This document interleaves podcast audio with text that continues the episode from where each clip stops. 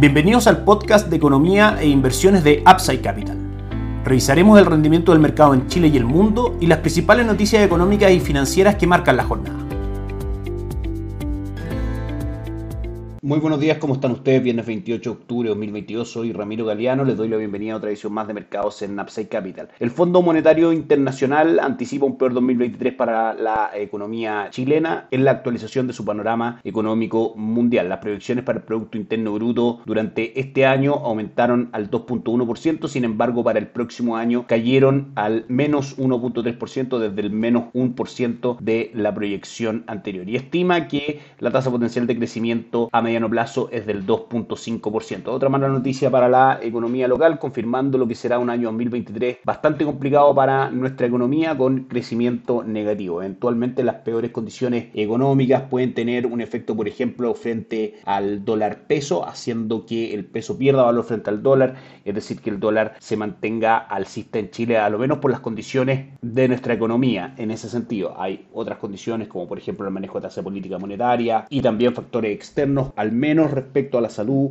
consolidada de nuestra economía. En general el panorama es bastante complicado y eso podría eventualmente también hacer que el peso vaya perdiendo fuerza frente al dólar. Ayer tuvimos al IPSA subiendo un 0.7%, cerrando en 5.187 puntos. El dólar en 941 pesos, cayendo 11.34 pesos durante la jornada de ayer. Y el cobre en 3.52 subiendo un 0.19%. Si nos vamos a nuestra pantalla, a esta hora en nuestro monitor del dólar peso, tenemos al dólar en Chile cotizando en 926,50. Continúa esta tendencia bajista que se da en línea con lo que habíamos conversado. Si que se producía una ruptura de niveles de 935, podríamos buscar fácilmente 925, que es donde está prácticamente cotizando ahora. Durante la semana tuvimos solamente un día alcista, que fue el día lunes, desde 971 a 987, marcando máximos.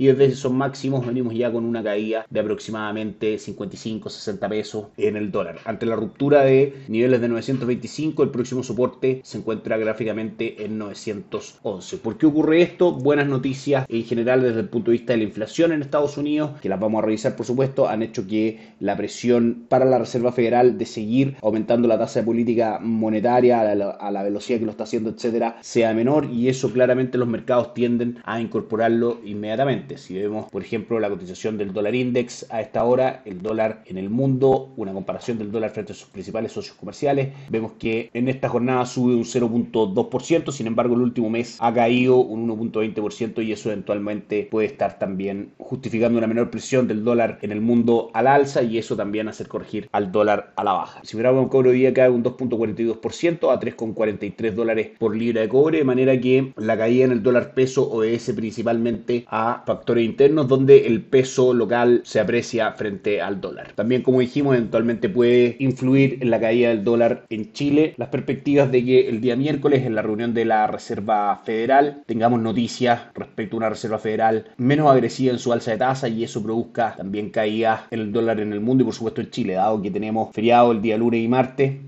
es la próxima gran noticia desde el punto de vista de los mercados internacionales, que el mercado del dólar peso va a estar, por supuesto, mirando con bastante atención. En Upside Capital somos asesores de inversión para personas y empresas que invierten en el mercado financiero, tanto local como global. No administramos capital con instrumentos propios, ni recibimos el dinero de los clientes, hacemos asesoría objetiva y sin sesgo. Buscamos la mejor alternativa de inversión para cada uno de ellos y los ayudamos llevando sus inversiones a alguna de las administradoras de fondos asociadas con Upside Capital, como la Red Vial, Itaú Principal, entre otros. Luego mantenemos una constante comunicación con nuestros clientes, realizando supervisión y seguimientos estrategia de inversión y a sus operaciones a través de nuestro equipo de atención a inversionistas. Bienvenidos a una asesoría objetiva sin sesgo y con una mirada global. Bienvenidos a Upside Capital. Suscríbete a nuestras redes sociales, en link en YouTube, Instagram y Spotify. Visítanos en www.upsidecap.cl. Déjanos tus datos y te contactaremos para conversar. El mercado local hoy día cae un 1.14%. La acción más transada es Sokimich B, que cae un 4.32%. Sencosud cae un 0.79% y la TAM es la tercera acción más transada en el día, cayendo un 56.12% cotizando en 19.8 pesos. Si nos vamos al rendimiento de los mercados ayer, fue mixto.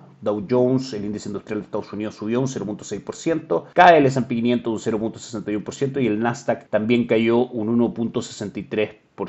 Europa prácticamente sin variaciones y el Bovespa subió un 1.66% en estas jornadas que son bastante importantes dado la segunda vuelta en las elecciones presidenciales de ese país este domingo. Hoy día el Bovespa marca una caída del 0.88%. Tenemos varias cosas que comentar. Hacemos un repaso del calendario de entrega de resultados semanal de empresas del S&P 500 respecto al ejercicio de su tercer trimestre. Resultados de Microsoft por sobre lo esperado y de Alphabet, la matriz de Google por debajo de lo esperado. Eso ha golpeado bastante al Nasdaq en sus cotizaciones, al índice tecnológico de Estados Unidos. Visa también marcó por sobre lo esperado. Eso correspondiente al día martes. Si nos vamos a revisar el día miércoles, podemos ver que la matriz de Facebook también decepcionó en sus resultados de beneficio por acción. Fueron los dos grandes eventos que tuvieron, como decíamos, al Nasdaq en niveles negativos durante varios días de esta semana. Ayer Apple entrega resultados por sobre lo esperado, al igual que Mastercard y Merck. Sin embargo, Amazon decepciona en su medición de ingreso por venta. Amazon en general es bastante mirado como un referente de comercio en el mundo, de manera que sus resultados cobran especial importancia. Eso respecto al calendario de entrega de resultados en su resumen semanal. Si nos vamos al calendario de noticias, tuvimos cifras mixtas el día domingo en la noche respecto a China, con el Producto Interno Bruto creciendo más de lo que el mercado esperaba, pero con una tasa de desempleo mayor y con un gasto en capital fijo en general cayendo. Si revisamos el día lunes, que fue un día de PMI, de índices de gerentes de compra, que son indicadores líderes, es decir, que tratan de medir si las industrias de manufactura o de servicios van a estar en contracción o en expansión en el futuro. En general, la medición en Europa Estados Unidos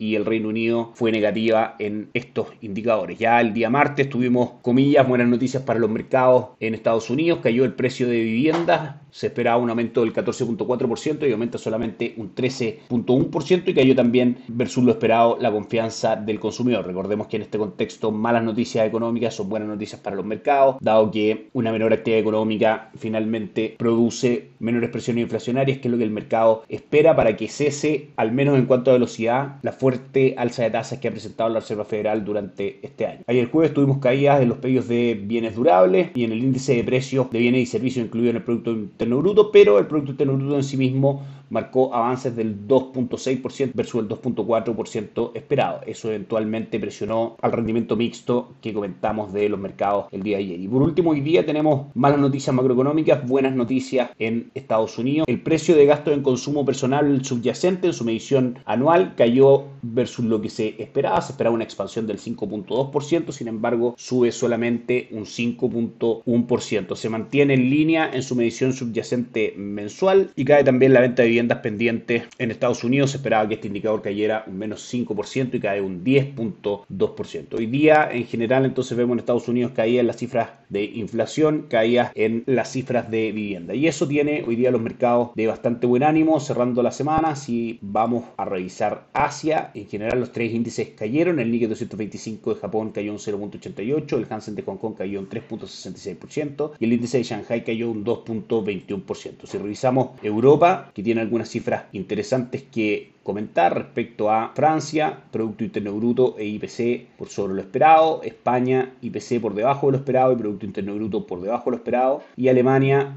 Producto Interno Bruto por sobre lo esperado. Cifras mixtas hoy día para la zona euro. Los mercados del viejo continente reciben esta batería de datos con comportamiento mixto. El DAX alemán sube un 0.10%, el IBEX 35 cae un 0.35% y el Eurostock 600 cae levemente un 0.07%. Y Estados Unidos con un muy buen retorno el día de hoy luego de las cifras que comentamos. Dow Jones subiendo un 1.8%, S&P subiendo un 1.48% y el Nasdaq subiendo un 1.57%. Eso es todo por hoy. Que estén muy bien. Tengan un excelente fin de semana largo. Nos encontramos el miércoles. Chao, chao. Gracias por escuchar el podcast de Economía e Inversiones de Upside Capital.